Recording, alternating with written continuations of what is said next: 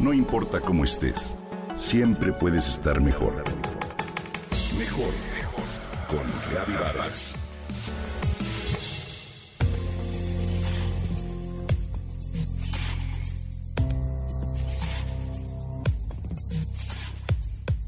¿Quién quiere un cambio? Pregunta un líder a la muchedumbre que lo escucha. Yo, yo, yo, gritan todos con entusiasmo y levantan la mano. Entonces, el líder plantea una segunda pregunta. ¿Quién quiere cambiar?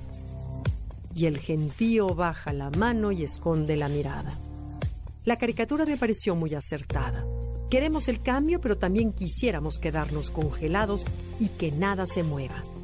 Volteas a verte, a ver tu vida, tu edad, la edad de tus hijos, y lo único que quieres es mantener el statu quo.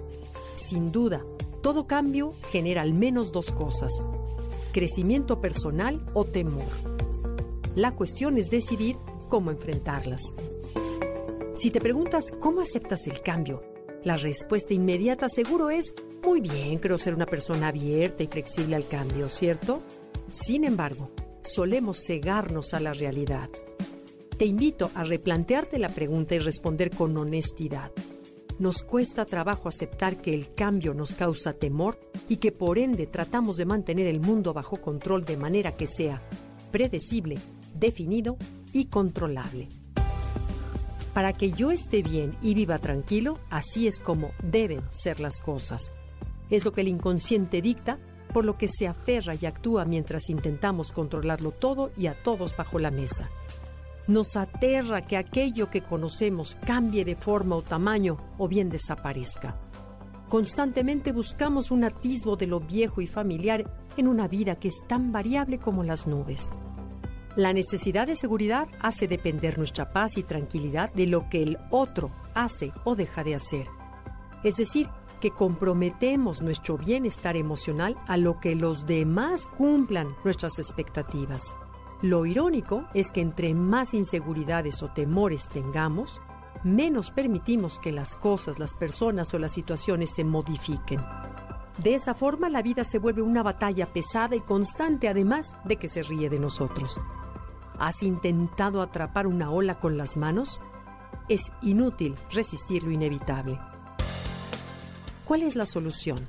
Simplemente dejar de pelear con la vida comprender que no podemos controlar el universo, la forma de pensar de las personas, el crecimiento de nuestros hijos, la manera de ser de un jefe o compañero de trabajo, de nuestros amigos y en última instancia ni de nuestra pareja. Cuando tratamos de controlarlo todo es cuando cancelamos la posibilidad de disfrutar esta maravillosa y corta existencia.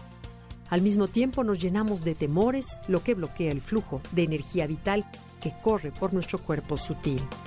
El amor es el sentir verdadero y el temor es el sentir equivocado. Es la raíz de todos los problemas en términos de salud, relaciones y autorrealización. Cuando se instala dentro de nosotros, el miedo es experto en teñir cuanto nos rodea con su color, en especial de desconfianza, que percibe la gente a nuestro alrededor. Entre más energía con ese tono lanzamos alrededor, con más fuerza regresa. Recordemos que el temor tiene la capacidad de atraer aquello a lo que tememos. Nuestra tarea es darnos cuenta de que la libertad de ser y de disfrutar está en nuestras manos, nuestra conciencia y nuestra voluntad por observar, aprender y cambiar. Suelta, deja ir, respira, relájate, fluye, son las palabras que al decirnos las crean magia y nos invitan a voltear hacia arriba. ¿Por qué no convertirlas en un mantra para que nos acompañen a esos rincones que tememos? Son el inicio y el fin del camino por recorrer. Entre más temprano las pongamos en práctica, el temor se apoderará menos de nosotros. Suelta, deja ir, relájate.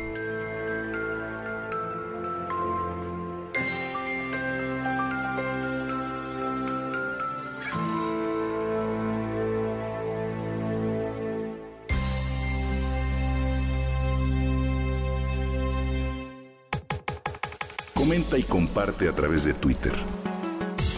No importa cómo estés, siempre puedes estar mejor. Mejor mejor, mejor. Con Gaby Vargas.